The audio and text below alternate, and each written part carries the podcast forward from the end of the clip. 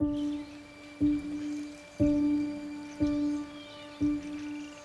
amigos de México en el Arte, el día de hoy nos encontramos en un nuevo episodio de Debe de Verse y como ya pudieron ver me encuentro acompañado nuevamente por el buen Aarón, Axam y Daniel. ¿Cómo se encuentran chicos? ¿Qué tal? Bien. Bien, bien. Qué bueno, qué bueno. Nuevamente con nuestras sesiones digitales.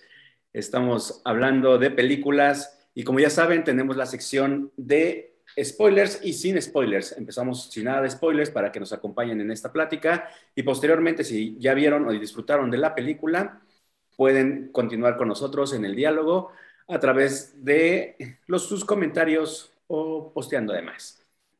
Pues el día de hoy nos toca hablar de Noche de Fuego, una película mexicana que está sonando bastante duro. Noche de Fuego, una película que en realidad es una adaptación de una novela este, de una persona que en realidad es mexicoamericana, me parece, es hija de migrantes. Sí. Eh, no me recuerdo su nombre, es Jenny. Prayers for the Solen. Ajá. Eh, el autor es Jennifer, no me acuerdo bien. Eh, este, es dirigida por Tatiana Hueso, que hasta este momento me parece que es su primera eh, películas de ficción. Anteriormente pues tiene varios documentales. Eh, el más reciente y el más reconocido es La Tempestad. Pues ya, o sea, la sinopsis es básicamente la misma de un montón de películas recientes en México. Es el problema del narcotráfico. Eh, y cómo afecta a ciertos grupos sociales, en este caso a las comunidades donde el narco es la ley prácticamente, sin embargo, ah, bueno, eso quizás ahorita ah, más adelante lo hablaremos. Eh, creo que sí tiene una visión muy distinta a lo que podrían haber sido otras cosas. Y eso creo que lo ejemplifica en una escena. Eh, al, rato hablamos, ya cuando sean los spoilers. Eh, pero, por ejemplo, es que normalmente estamos acostumbrados a cuando pensamos en cine de narcos o en películas de ese tipo, no sé, estamos pensando, por ejemplo, en El Infierno eh, o en la de Luis Estrada o ese tipo de circunstancias o digo, de representaciones que la verdad aquí no, o sea, no, no aplican, o sea, se van por otro lado y aunque está de fondo y está presente es toda esta cuestión de violencia y esta cuestión eh, realmente desoladora para los que la viven, en las imágenes no vemos eso, aunque no deja de estar presente esa, esa fuerza, por así decirlo, esa violencia. Y, o sea, eso, es, eso, es, algo pues, muy interesante y que en realidad me gustó porque, y sí, o sea, es que como otras personas han hecho lo mismo y, y caen en este, ¿cómo decirlo? Caen en la, en violenta, ¿no? En, en, el mostrar, en el, en el shock para infundir el, el, mensaje de esto está horrible, ¿no? Y aquí no deja de estar presente esa idea, pero no, lo, no está en las imágenes. De hecho, creo que solamente aparecen dos o tres escenas de disparos y no hay ningún muerto en esas escenas. Este, es, muy interesante, me parece una película muy inteligente, muy bien hecha. Y eh, pues sí, no sé, ustedes más, ¿qué opinan? Sí, es, es, una, es una película que eh, habla de un, de un, tema recurrente, dolorosamente recurrente en, en, nuestro país y en muchos países de Latinoamérica principalmente y de otras regiones del mundo, como Medio Oriente, etc. Y eh, uno de los grandes aciertos, coincido completamente con lo que menciona Acha, es precisamente que no recurre a esta forma gráfica y cruda otra vez de retomar el tema. Todo lo contrario, yo creo que se va como un lado opuesto, nos hace, nos pone un cuento y una historia que se centra mucho más en las relaciones humanas, en las relaciones de los personajes principales, que es un grupo de amigas, un grupo de mujeres, y lo bien interesante y trabajo de guion, que cómo lo montan y cómo lo, lo, lo ilustran, siento que eh, esta cuestión efectivamente de no verlo pero sabes lo que está pasando con todo lo que ellas están haciendo y están platicando. Eso se me hizo muy, muy bien ejecutado.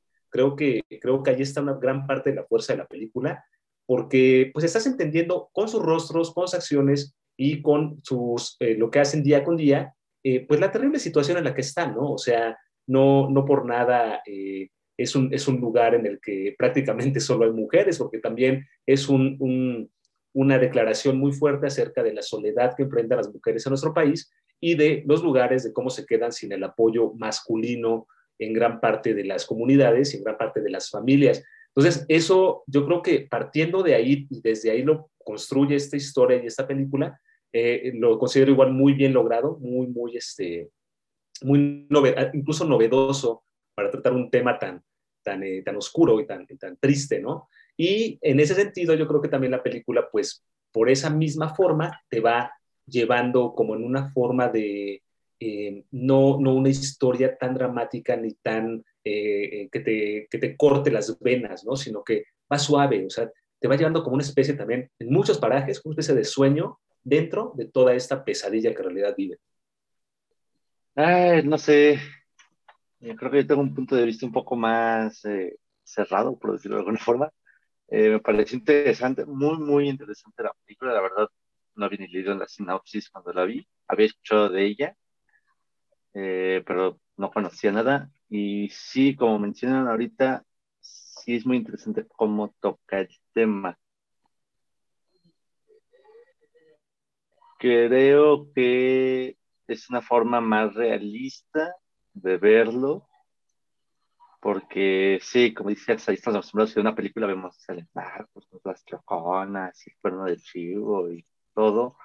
Pues en realidad eso no, no pasa pasa más como en la película, como dice Daniel, parece en algunos momentos como un cuento, porque realmente no estamos viendo directamente qué pasa, solo lo escuchamos, pero así es como pasa en la realidad. Tú no vas viendo narcos por todos lados, todo el mundo sabe que hay narcos en todos lados, y te enteras de lo que pasa escuchando, ya sea lo que dice la gente o los plomazos.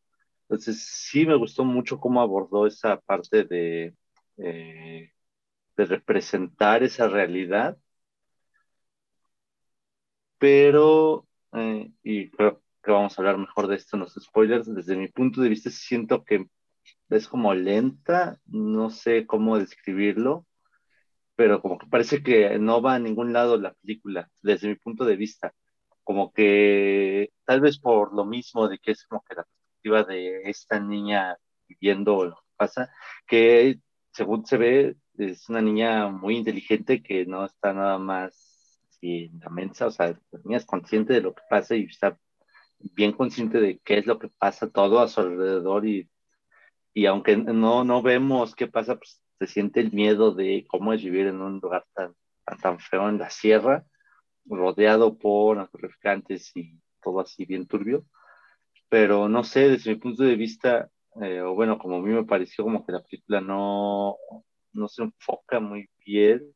No, no es que no se enfoque, es que va lo que va, cuenta bien la historia, hace bien su chamba, pero como que hay mucho que tal vez estaba poco de más para que, le, o sea, siento que no le quita nada de peso a la historia, al contrario, siento que la historia es bastante sólida, la película es bastante sólida, está bastante bien construida, pero muchos planos, mucho de la fotografía, mucho de lo que pasa, como que realmente no aporta y siento que eso... Mm, no sé, hay un algo ahí que no me acaba de convencer, pero sí me pareció muy interesante. No sé si la volvería a ver, definitivamente la recomiendo, pero está chida. Ah, ah, hay, un, hay por ahí un par de escenas, o por lo menos una o dos secuencias que digo que me parecen que pudieran haberse omitido. Que, o sea, no es que estén de más, eh, creo que funcionan, pero si hubiera recaído en mí, hay un par de escenas que no siento que aporten tanto, porque son cosas que ya estaban explicadas y ya estaban más o menos dichas y, las vuelven a repetir como reiteración, pero que desde cierto punto de vista no, mm, como que les faltó ahí algo para que amarrara completamente, por así decirlo. Mm, ahorita pues, hablamos de los spoilers, pero sí, siento que ahí, ahí, ahí, creo que en eso sí, más o menos eh, concuerdo un poco con Aaron, que hay ciertas escenas que creo eh, pudieron, se, se, pudieron haber omitido y no habría pasado nada, por ejemplo. Ahorita, ahorita hablamos de esas. Creo que también tiene que ver un poco con la trayectoria que tiene Tatiana Hueso en la cuestión documental. Entonces, se vuelve a veces la filmografía o la fotografía muy contemplativa y, es lo que a veces llega, como mencionaron, a hacerla como un poco lenta, un poco más de, capturar a los personajes, este, de mostrarlos. Creo que a veces excede un poquito en, esa cuestión. Otra cosa que hay que rescatar, que gracias a la entrevista que Daniel tuvo la oportunidad de realizar en su programa de cinemático, creo que era la jefa de producción, ¿no? Este, Daniel. Sí, la gerente de producción, Isabel. Este, que nos comentaba un poco más de los detalles, como las niñas que no son realmente actrices realizadas o desde academia, son gente de la, de la región y que hacen una muy buena chamba. Yo creo que es de las cosas que se tienen que sobresalir. Otra cosa que se hace media rara a veces es ese cambio de edad, ese brinco, que sí te saca tantito de onda con, con las niñas.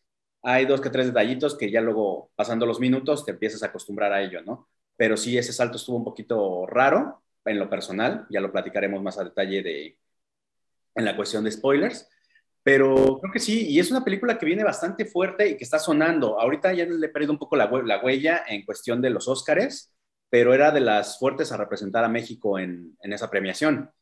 Igual que el, junto con una película de policías en diferentes contextos, ¿no? Una en cuestión documental y en otra en película extranjera. Pero en lo personal creo que la de película de policías está, tiene una mejor propuesta, aunque creo que la temática que pasa en ambas películas es como muy local, muy regional, muy de la región, y se llega a perder. Posiblemente la lectura de la película, que es lo que mencionaban hace rato, nosotros al momento es algo bueno porque no aborda en esos o no se enfoca mucho en esa violencia tan serla tan visual, porque ya lo sabemos, como dices, es un secreto a voces, pero no sé qué, qué tanto ayude o perjudique en el exterior que mucha gente llegue a entender ese mismo suceso, ya que no es parte de esta realidad retomando lo que Aaron nos comentaba, que sí se puede sentir un poco, un poco que la película no va a ningún lado, porque eh, eh, en, este contexto que conocemos en este país, o sea, en Latinoamérica, eh, pues sí podemos entender de lo que hablan, de lo que están insinuando, pero a lo mejor en otras audiencias no se puede entender. Y eso podría parecer que la película en ese sentido se queda a medias de lo que quiere establecer. yo creo que es comprensible lo que comentaron, porque también el tratamiento, siendo de una directora que viene del mundo documental, pues tiene todos estos planos que van teniendo, lo voy a poner entre comillas, espacios vacíos para contar lo que que contar, eh, que si no estás igual muy en esa onda, pues no lo puedes agarrar muy bien. Entonces, yo creo que en ese sentido la película podría sentirse lenta, sí puede sentirse lenta, eh, pero pues bueno, es el estilo que trae, ¿no? Y quiero retomar que me cuesta trabajo un poco también, pues esta disputa, es que no es disputa, pero esta diferencia que se dio con la película de Sin Señas Particulares, dado que son dos películas que competían para pues, estar en las mismas instancias a esas alturas y se inclinaron completamente con Noche de Fuego, siendo que la anterior, creo, tiene un impacto un poco más, más fuerte. Pero ahorita hablamos bien de eso.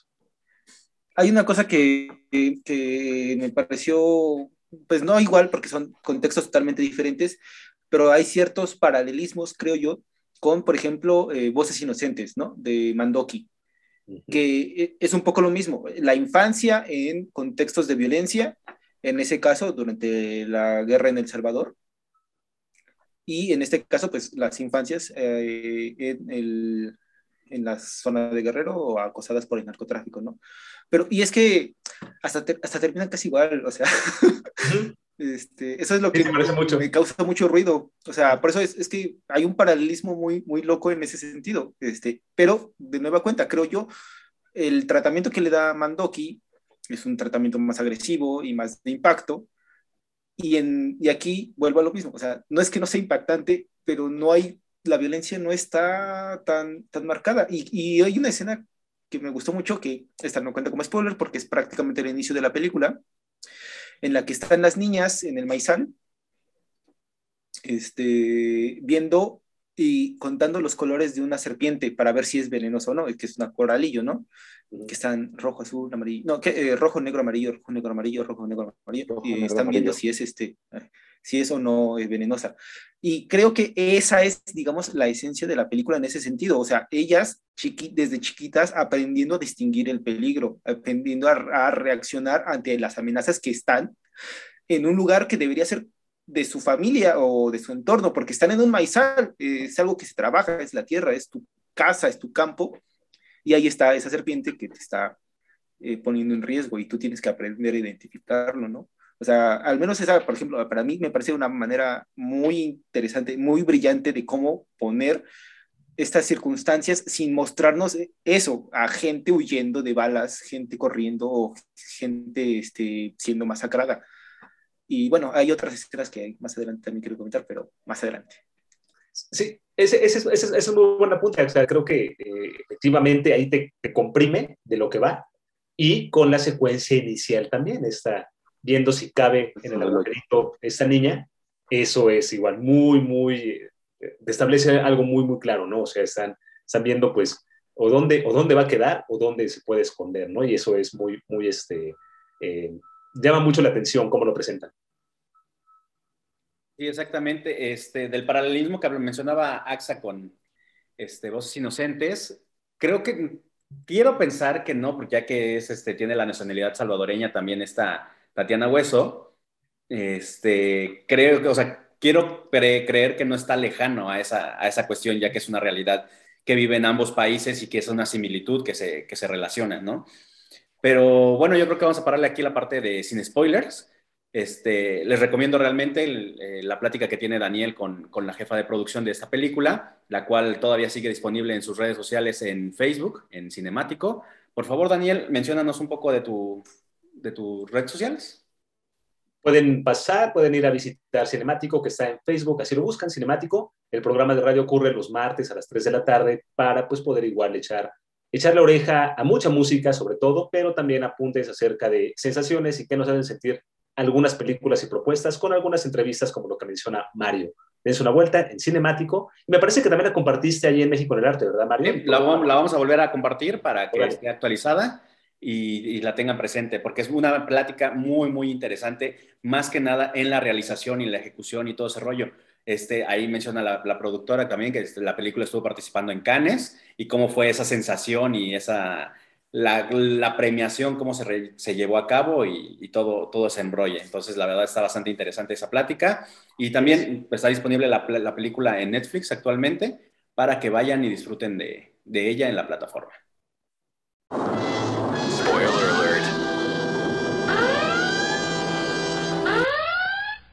Pues ahora sí, empecemos con los spoilers, porque ya, ya urge. Hay, hay que entrar a detalles de esta película que tiene bastante detalles que desmenuzar.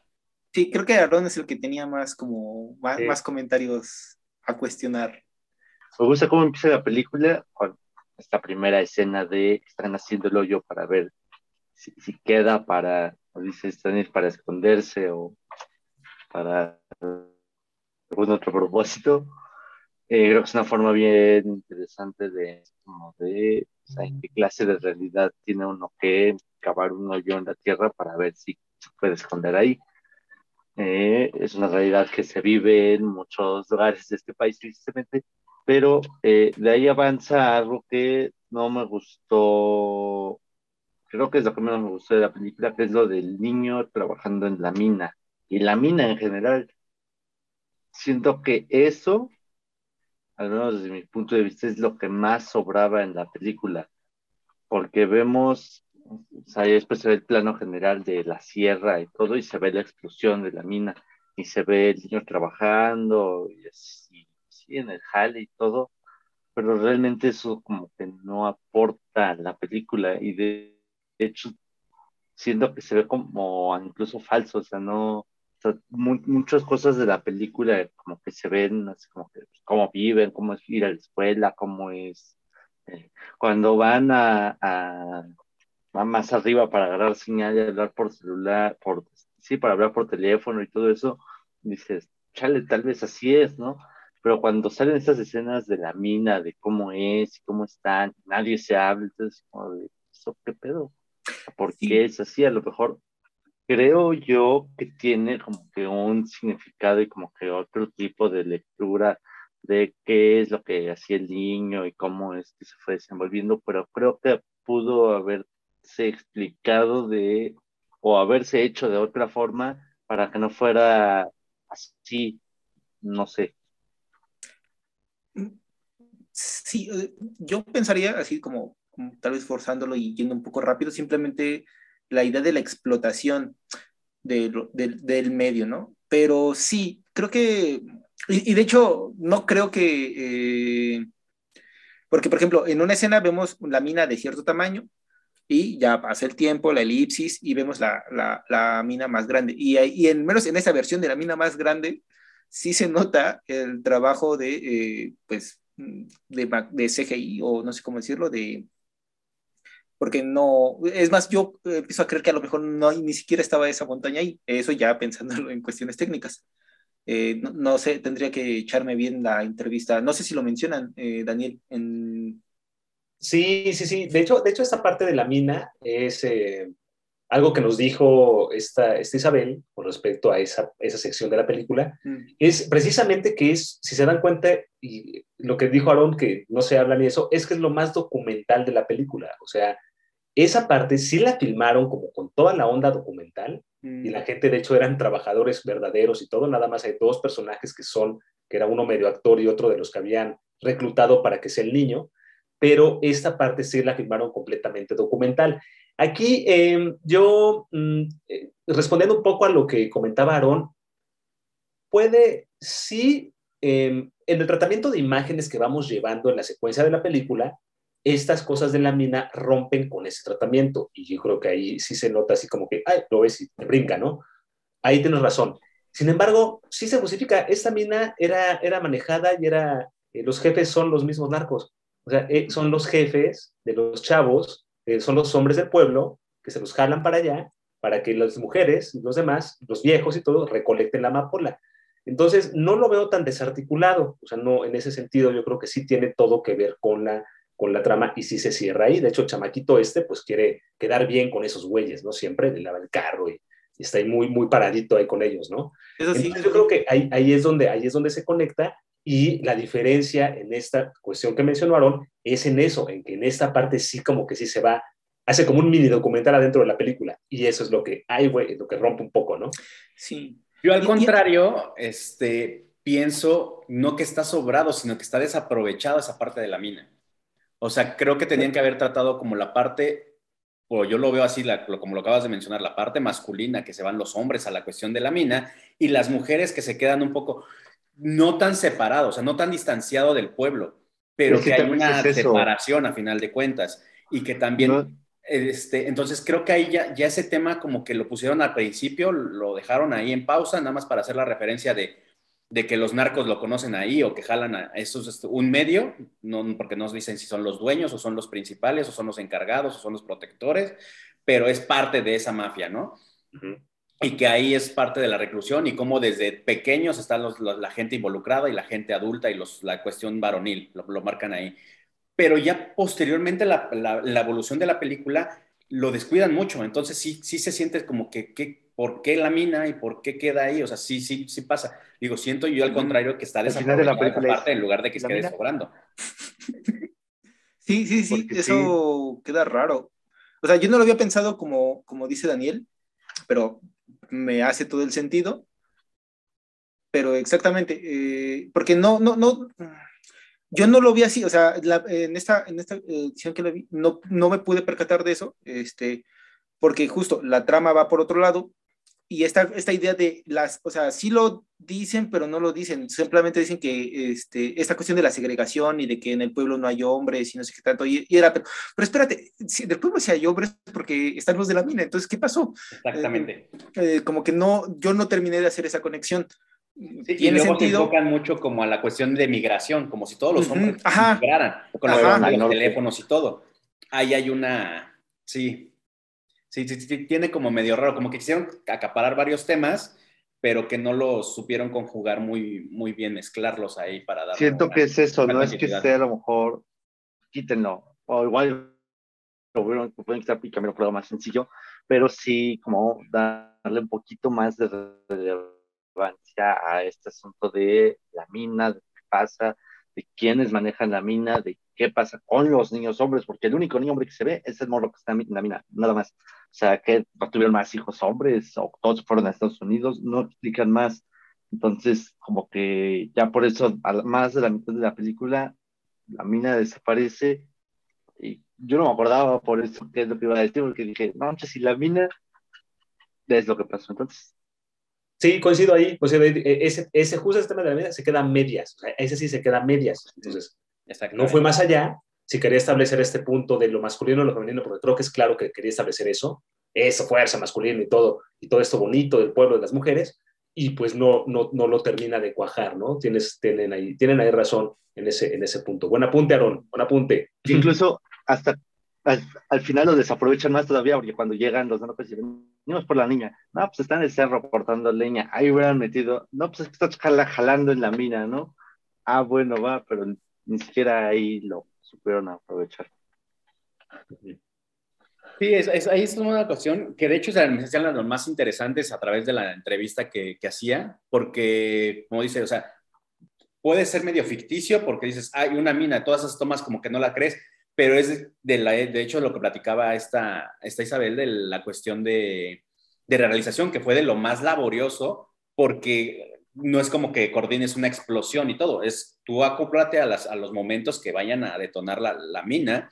Entonces todas esas filmaciones fueron muy reales y fueron un poco complicadas y creo que para el valor que tiene en producción fue desaprovechado en la película. Entonces ahí sí, digo, yo, yo en la entrevista tenía una percepción de cómo lo habían realizado y todo esa, esa labor y ese sacrificio, como lo platicó en la entrevista, al momento de verlo en pantalla dices, ay, quedó, o sea, hubieran aprovechado ese, ese esfuerzo que hicieron.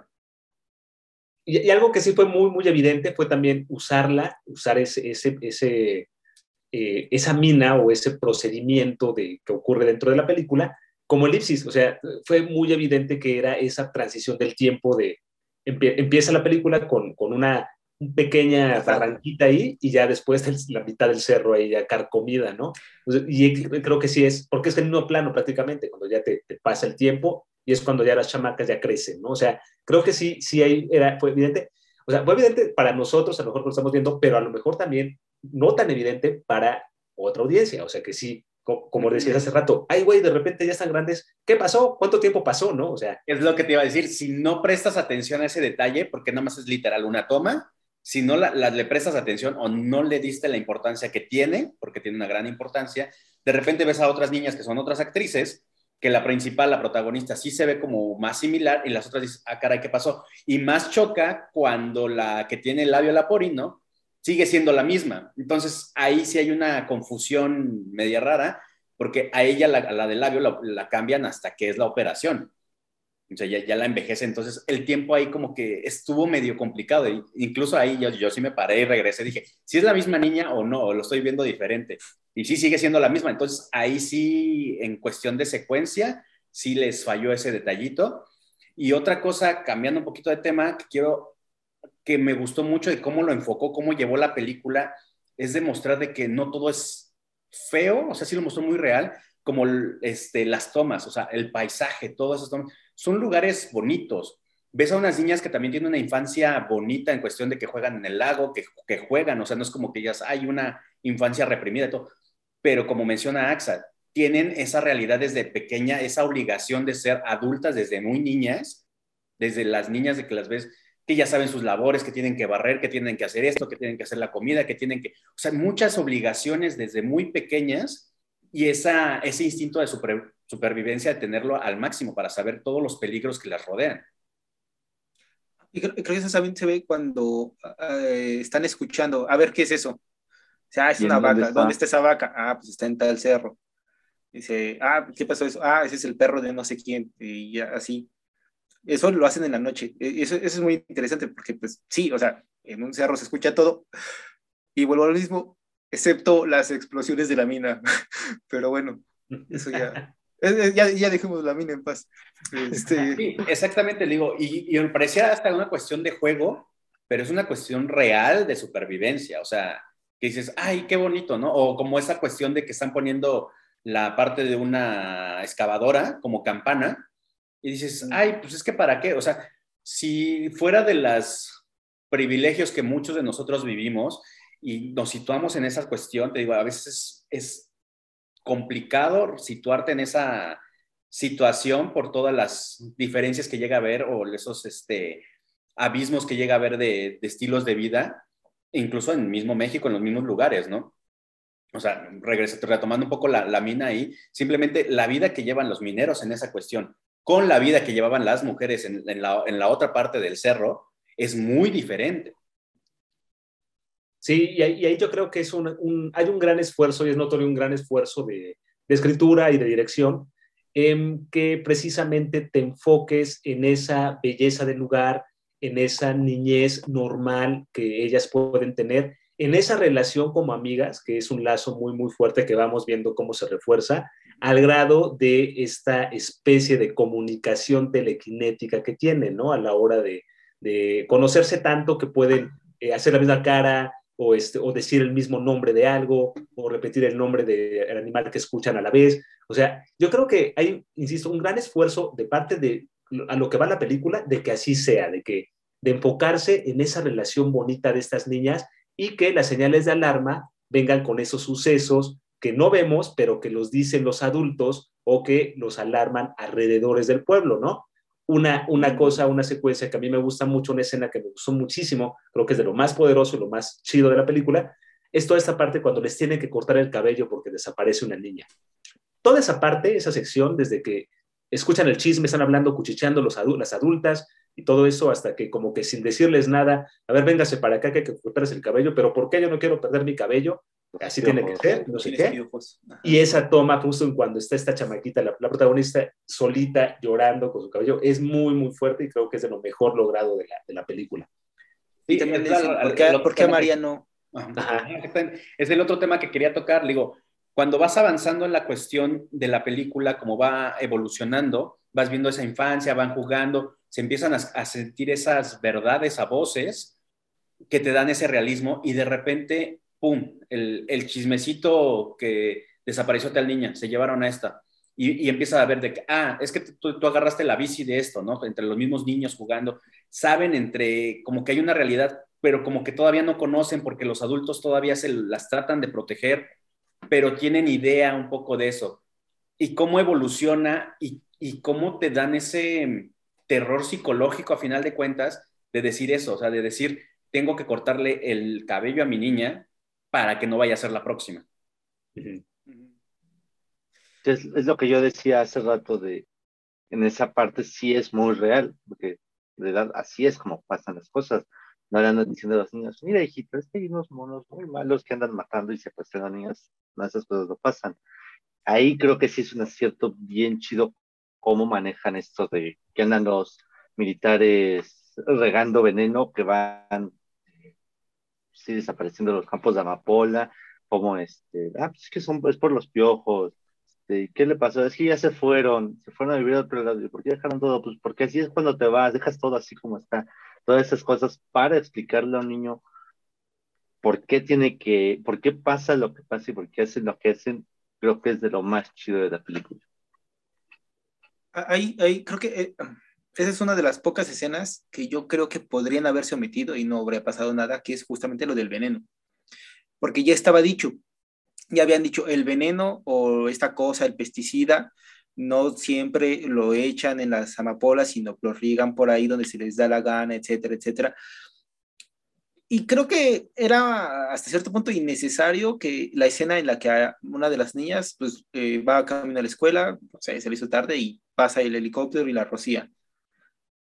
Mm, entiendo, eh, pues es, es, algo que pasa y seguramente sí eh, ocurre y todo esto, pero ya estaba, o sea, es lo que, a lo que voy es que ya estaba mencionado, ya estaba dicho y esa escena se me hizo muy innecesaria, en realidad. Y además no trasciende la escena.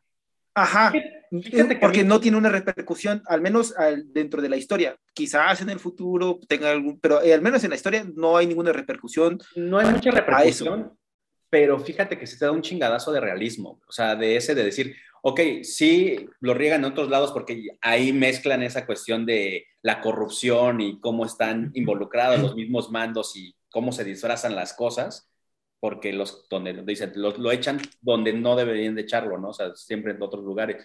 Pero te da ese chingadazo de realismo que los niños tienen que vivir con esa consecuencia, güey. O sea, de decir, o sea, ves que desde pequeña les explican de cuando escuches el helicóptero, refúgiate. O sea, mejor vete a los campos, que fue la, de las primeras veces cuando están pequeñas. Ya cuando pasa, ahí es donde te dices, ah, es que sí, esa madre pica, esa madre, o sea, como que sí ves la consecuencia. Creo que nada más por, por mostrarla esa, creo que no se me hizo tan innecesaria, aunque como dices, tal vez no era tan importante.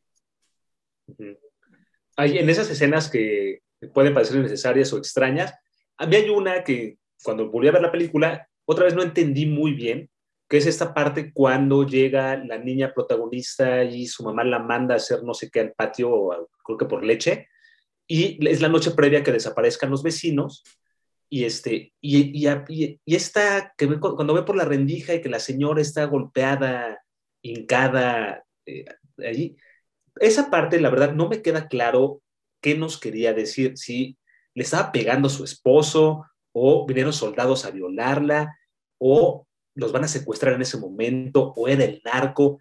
Creo que nunca se explica y, creo que le dan muchísimo énfasis por la forma en cómo está plazada la cámara y todo, para que veas esa crudeza, pero siento que se queda desarticulada porque ya luego pues no, no, cae en otra cosa. Yo la relaciono con el final. Según yo, esa, la casa donde fue, fue donde desapareció la niña, porque después al día siguiente es cuando menciona, desapareció, se llevaron a esta niña.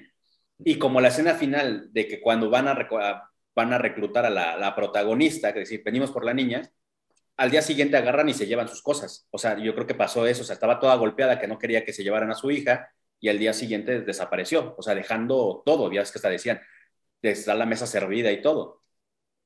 Entonces, creo que esa es la, escena. Al principio sí me hizo como choque, así como decir, pues sí, ¿qué pasó con la señora? ¿La golpeó el marido? ¿Qué pasó? Y ya cuando empezaron a explicar más de que ahí fue, y que era la misma casa que visitaba la niña cuando fue a recoger la leche, entonces ahí yo la relacioné en eso. Entonces, esa puede ser mi explicación para, para esa escena. Sí, puede ser, puede tener sentido, pero eh, un poco como lo que, las pues, cosas que mencionamos hace rato, igual como que se me quedó a medias esa, ¿no? Se me queda así como que, ah, sí, hay que... Pues, sí, no vas como muy atento y ligando cosas, y sí, sí, sí te llega a pasar mucho eso en, y en toda la película. Eh, que, probablemente eso sea la escena más, eh, pues no violenta, pero donde vemos más sangre. pero es que sí, está un poco igual, igual lo, mismo que la niña. De hecho, eh, la regresé porque no, le dice, vete a tu casa, Ana, o algo así, ¿no? Le dice la, la señora, pero en la rendijita. Y yo lo que había entendido es, yo lo, lo que había entendido es que ahí la, la, estaban los narcos o algo así, y porque nada más vio eso, nada más vio a la señora. Ah, sí, o igual y eso era la idea, ¿no? De generarte esa sensación de no saber qué está pasando porque era lo que la niña estaba viendo y viviendo. Pero que, sí. Creo que te sitúa en esa inocencia de la niña, que no saben, o sea, que no son suficientemente adultos, saben que hay algo malo, saben que pasan cosas malas, pero no llegan a entenderlo ya que no, no contienen todo el contexto de la realidad. Pues, y creo que esa escena nos sitúa en eso, o sea, como nos deja como en esa controversia de, es que por esto, pasó por esto, o sea, como que sí te quedas así. Digo, creo que se resuelve hasta el último. Yo lo relacioné con eso, hasta la última escena donde ya se van, hasta ahí lo relacioné. Mm. Es probable. Ahora también otra, otro, otro tema bien, bien bueno que sí toca también la película, pues es esta eh, orfandad en la que se quedan los, eh, tanto la infancia como los habitantes de esos pueblos, y me refiero a orfandad de que no tienen cobertura ni de salud, ni de autoridades y sobre todo ni de educación, ¿no? Esta parte que vemos de cómo van a la escuela y lo limitado que es lo que les pueden enseñar y cómo se los enseñan en un revoltijo de edades con los chamaquitos que quieran o puedan estudiar o les den permiso, esa parte creo que sí es muy, muy clara y es un ejemplo muy claro de lo que sucede en esas sociedades.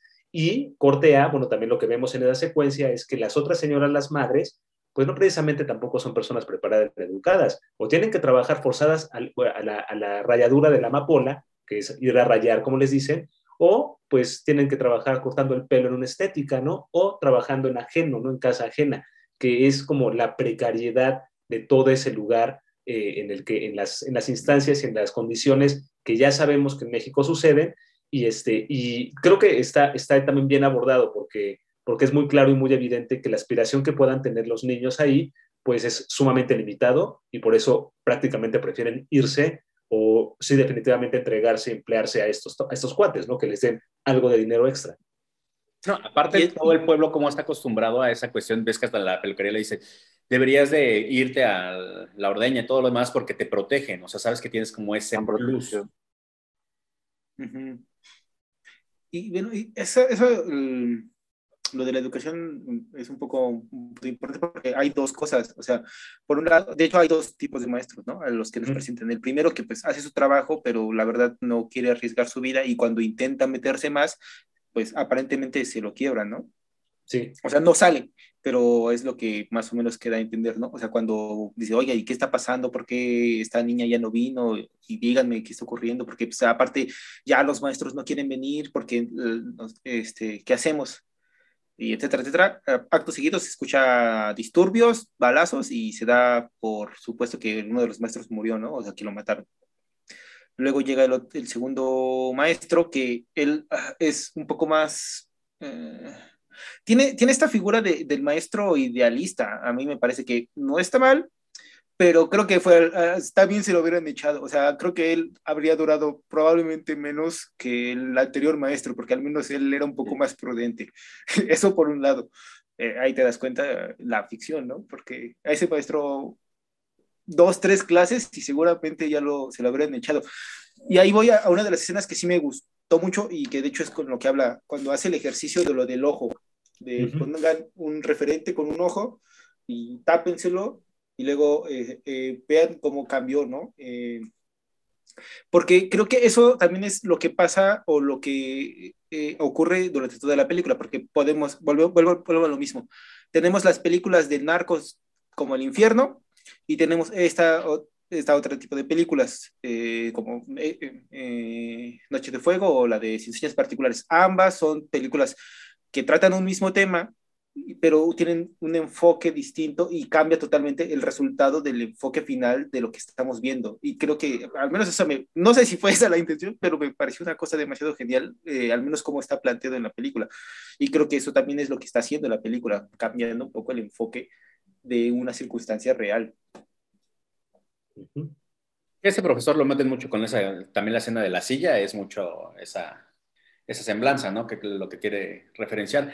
Pero sí, a mí el trabajo de Memo no me, no me terminó de gustar mucho porque, como dices, el primero se veía como más, más ubicado, más realista y lo que pasó, ¿no? Y al otro, posiblemente por las cuestiones actorales, pero sí, no, no se me hizo tan, tan bien ubicado y, y toda la situación rodeada alrededor de ese profesor, ¿no? Fue como, nada más como la cuestión idealista y el, el cambio de perspectiva que tiene, ¿no? Y, y la, la, importancia o, la, o la, la, importancia que tiene la educación en ciertas cosas, ¿no? Que te puede cambiar la mentalidad y, y demás. y de hecho, de hecho es el que va a poner la, la pala ahí para que suene la campana, o sea, con esa acción, con ese cuello, ¿no? O sea, de, de, de, haber tomado esa iniciativa, pues obviamente sería muy, en ese contexto, pues muy eh, probable que se lo echaran antes o fríamente como, como el anterior, ¿no? Y, y también con esa, eh, creo que tiene, eh, tiene mucha significado, mucha justificación también que le den esa forma de enseñar o que nos, escriban un personaje como ese, porque da pie a esa otra eh, matiz que tienen estas niñas que a pesar de, lo, de las condiciones en las que viven, sí tienen interés en aprender algo más o en esmerarse, ¿no? Creo que era, lo ponen necesario al, al, ver cómo ellas se involucran con este maestro y cómo quieren sobresalir con sus ejercicios, ¿no? O sea, que sea una persona que como que les habla de otra forma para que conecten con la institución o conecten con la educación. Sí. Creo que ahí está como el, el puente y la justificación de esa forma de ese personaje. Sí, pues a raíz de eso es que Ana dice, ¿no? Ah, yo quiero ser maestra, ¿no? Uh -huh. este... Pues sí, otra de las escenas que quiero mencionar y que me gustó mucho, que no sé si sea como para mencionar favorita, pero la cuestión donde pasan los narcos, que es de las pocas escenas violentas, que pasan disparando, provocando a los soldados cuando están ahí, uh -huh. se me hizo una verdadera joya, porque eso es lo, digamos, a pesar de que sea una película de ficción, tiene muchos esos guiños de realidad. O sea, hemos visto tal vez nosotros este, algunos videos donde pasan así exactamente los, narcotrafic los narcotraficantes provocando a los soldados o policías y que no hay una confrontación, ¿no? Y que mucha gente a veces se queja de que, ah, es que sí deberían de ser, pero a final de cuentas es que son humanos y, si llevan la de perder, no te tienes, no, se van a sacrificar, no se saben los otros que llevan la, la ventaja del, del lugar y de demás y van a eso, a provocarlos me gustó mucho cómo el soldado, uno de los soldados más jóvenes, se queda tirado en el piso orinado de miedo, o sea, no por ser soldados son superhéroes, son super, super, tienen superpoderes o algo. Entonces, creo que esa realidad de, decir ahí, de lo que se enfrentan y de que a veces no se tienen las armas o no solamente en armas físicas, sino en cuestión de, de inteligencia o de oportunidad para combatir esa, esa cuestión. Y, eso también pasa, por ejemplo, con la policía. Este, la policía es la que está cuidando los campos y de hecho, tiene, son, o sea, son los custodios de los campos, tienen ahí su barricada para que nadie pase, excepto pues los camiones que llevan eso a, las personas que van a, a, trabajar ahí, ¿no? Es como... Y eso, sí, son guiños muy pequeños, no son, porque luego pasa eso, eh, hablan de la corrupción y te meten toda una subtrama o una... No, hay que mira, pues está aquí este, esta, esta pequeña escena en lo que te demuestra que es todo, o sea, todo está mal. Mm, y pues ya, sigue, sigues y pues la trama principal pues no radica en eso, o sea, sí, es el contexto, pero la trama pues es la vida de estas niñas. Y que creo que en realidad nunca o casi nunca pierde ese foco y a diferencia de otras, entonces eso, eso, eso me parece bastante bien logrado en ese sentido. Sí, sí, sí, está, está también bien, está interesante. Y está también bien interesante algo, algo que yo consideré que no cayeron en la provocación o en la tentación de hacerlo, ¿no? Como de establecer una relación de romance para que te quedes ahí enganchado con la parejita de amor, ¿no? Creo que eh, lo, la forma en cómo lo muestra, creo que lo, forma, lo muestra de una, de una manera en la que te lo puedes creer un poco más, o sea, no es un cuento de hadas, no va a ser una relación de amor, sino que van a ver nada más como coqueteos que nunca llegan a concretarse a nada y que de hecho terminan como siendo amigos de infancia, porque esos chamacos, la pareja principal, o la, niña y el chavo, el de la mina, ya crece y ven que aparece esa secuencia en la que llegan en el rodeo, y en ese rodeo, pues ya este, este cuate se hace vaquero del rodeo, y de ahí, pues ya ella se nota como pues ya lo conocía y por ahí le echa el, pues vamos a bailar, ¿no? Vente para acá, yo, yo te muevo. Algo que establece ahí de una manera muy importante, la pasividad del varón ante la fuerza y la, eh, y la, ¿cómo se puede decir? La iniciativa de la mujer, ¿no? Que ella es la que lo mueve, ¿no? Todo el tiempo ella es la que lo está corrigiendo, le está diciendo, ya pórtate bien, güey, o sea, ¿qué haces, qué haces tú? Pareces una mariquita, ni sabes tirar, o sea, todo el tiempo lo está, digamos, molestando en ese sentido. Y ahí yo creo que también está como esta parte diferente de abordar una relación hombre-mujer. Me gusta, me gustó cómo lo, cómo lo hicieron, porque pues también ahí es cuando pues te das cuenta eh, en ese contexto estas chamaquitas o estas mujeres cómo tienen que empoderarse y pues mostrarlo, ¿no? Ya a una edad, mostrarlo, eh, mostrárselo al hombre, mostrárselo al chavo, que ellas también pueden o tienen la misma fuerza o más fuerza de decisión que ellos. Sí, eh, y creo que eso, eso está muy fuerte porque eh, al final, eh, al final, final, final, cuando se van a robarse a las niñas y agarran a la que pueden, a quien terminan agarrando es a la hermana de este chavo, ¿no?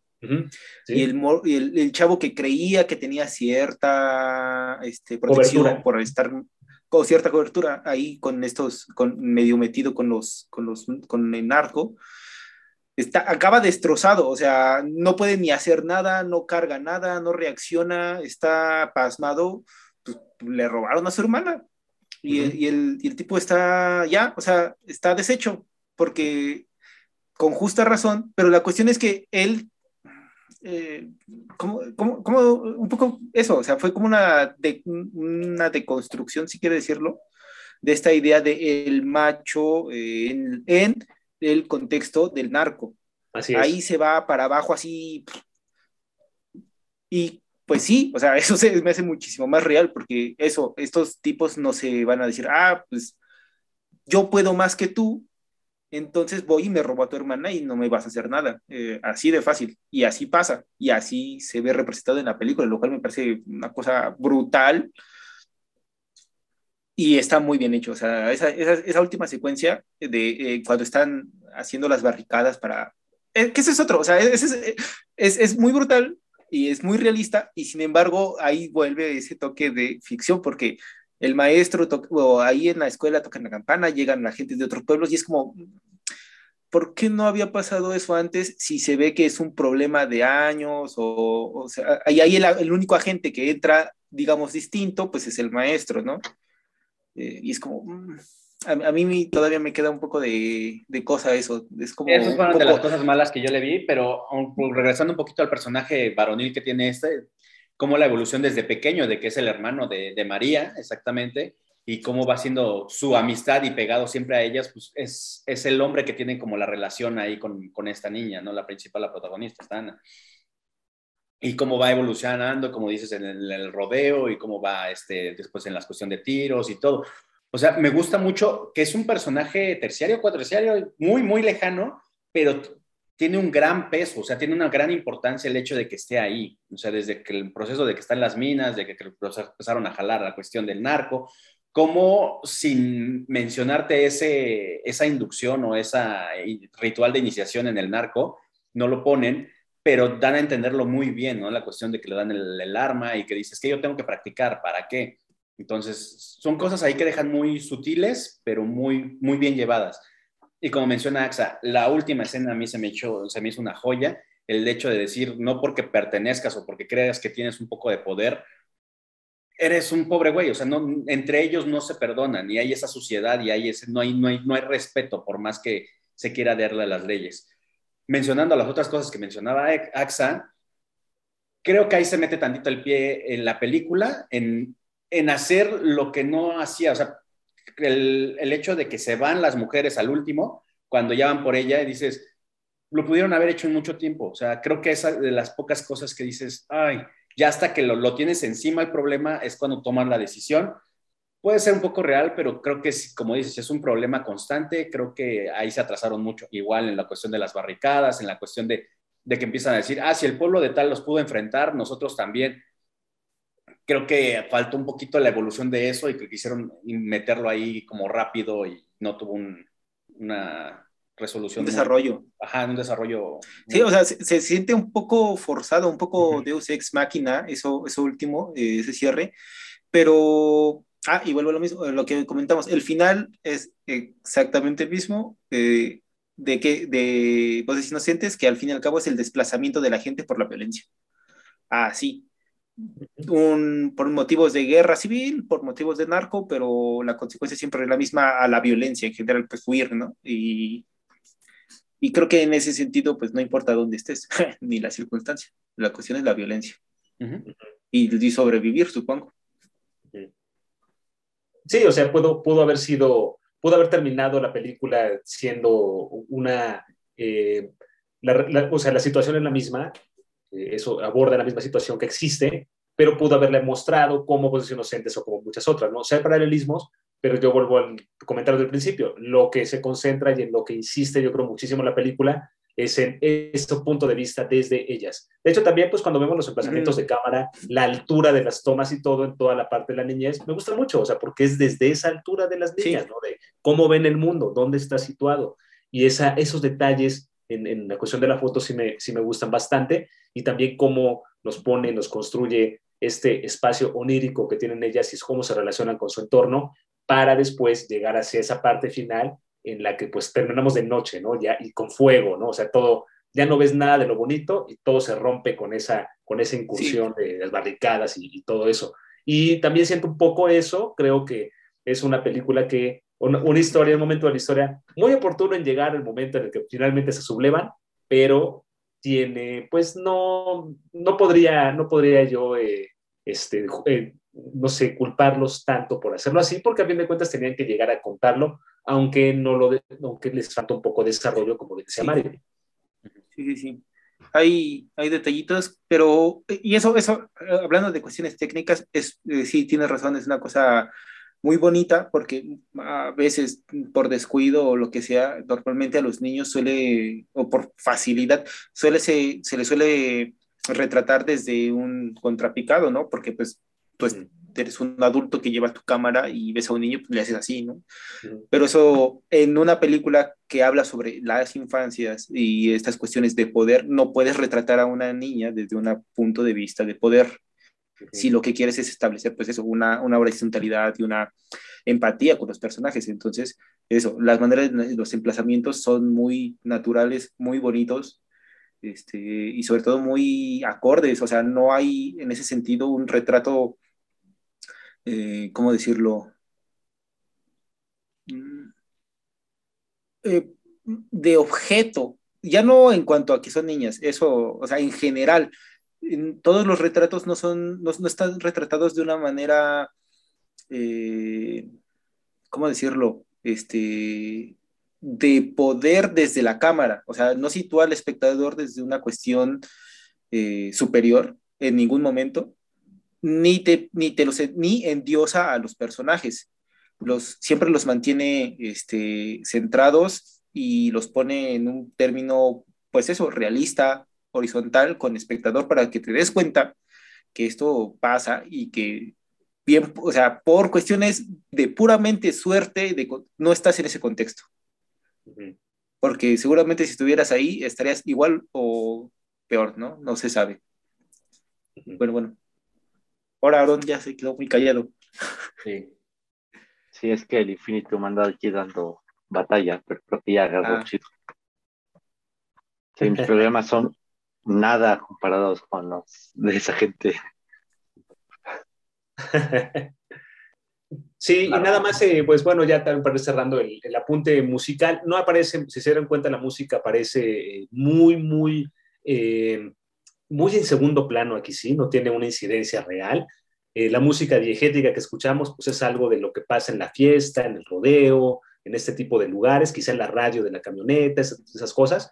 y la música extradiegética es música compuesta por Jacobo Lieberman. Jacobo Lieberman era, era integrante de Santa Sabina y pues ya después se dedicó a componer música para películas y él está detrás de esos momentos que pues por ahí suenan al final, por ahí en medio también aparece una pieza que escuchamos nosotros, pero que no tiene tanta presencia, pero en la cuestión musical está a cargo de Jacobo Lieberman y pues creo que cuando aparece pues tiene una adecuada intervención sin ser tampoco intrusiva ni tampoco robarnos atención, simplemente acompaña la película y la narración.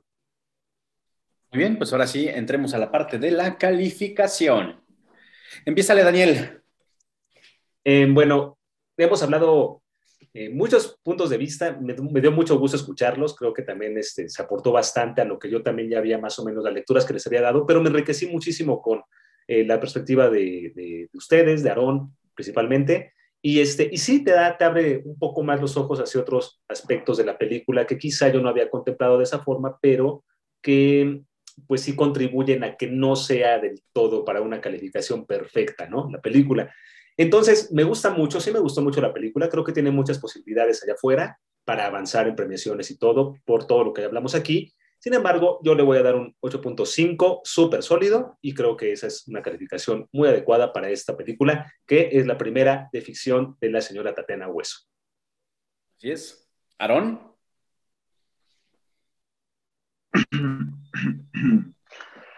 Eh, mm, concuerdo bastante con Daniel. Eh, muchas de las cosas que, eh, que, pasan en la película no, no me he dado cuenta.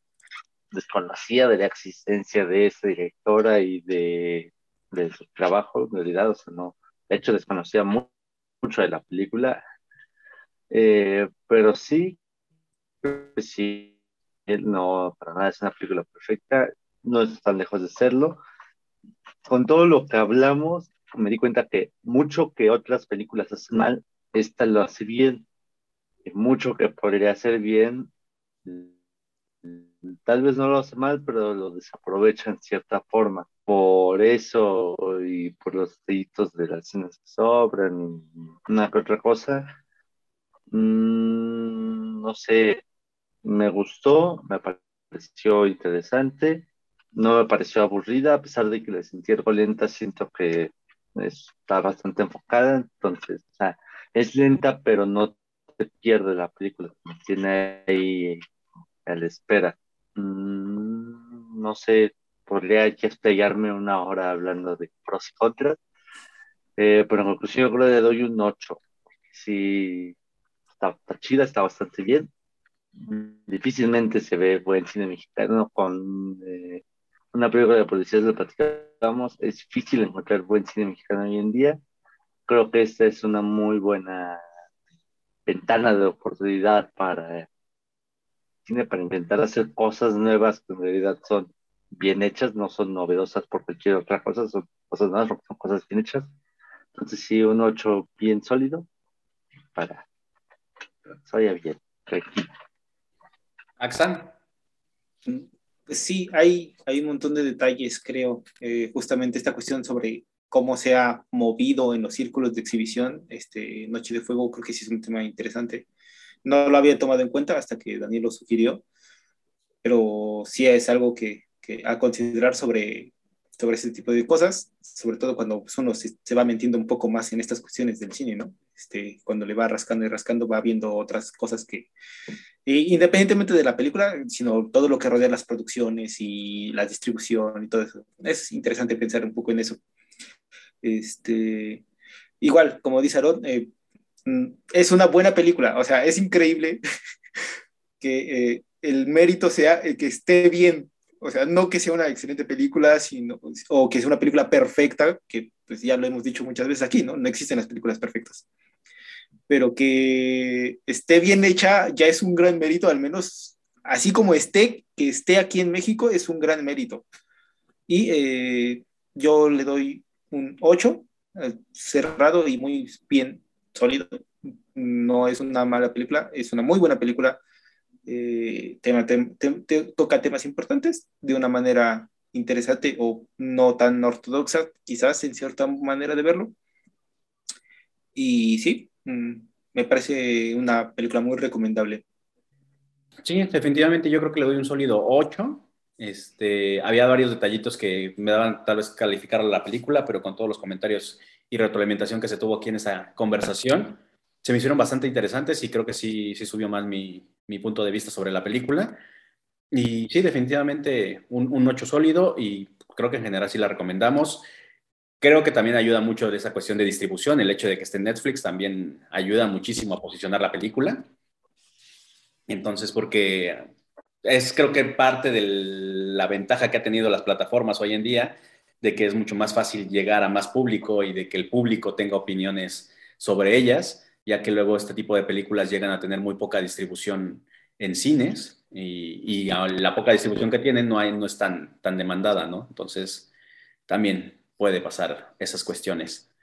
Pero, pues bueno, por favor, Daniel, invítanos otra vez a, tu programa, a Cinemático, para que la audiencia vaya a verlo. Como ya les dije, pueden encontrar la entrevista de la productora de esta película, que es una gran entrevista, realmente es una joyita y está muy interesante. Sí, la entrevista con Isabel Gallegos, que es la gerente de producción de la película Noche de Fuego, está ahí en el, en el programa, en el muro, en el perfil de Cinemático en Facebook, ahí lo pueden buscar. Y Cinemático es un programa que ocurre los martes a las 3 de la tarde a través de www.dunasradio.org. Ahí nos escuchamos, nos podemos ver en vivo en la transmisión que se hace en Facebook Live y se pueden escuchar en la señal de www.dunasradio.org los martes a las 3 de la tarde. Ahí los esperamos. Pues así es, y hasta aquí llegó este episodio y nos vemos en el siguiente. No olviden seguirnos a través de nuestras redes sociales, las cuales pueden encontrar en el cuadro de descripción. Nos pueden escuchar en Spotify, nos pueden ver en YouTube. Posiblemente ya vamos a estar subiendo los episodios también a Facebook, entonces los van a, a poder ver ahí para mayor distribución. Y nos vemos en el siguiente. Bye. Bye. Adiós. Ahora.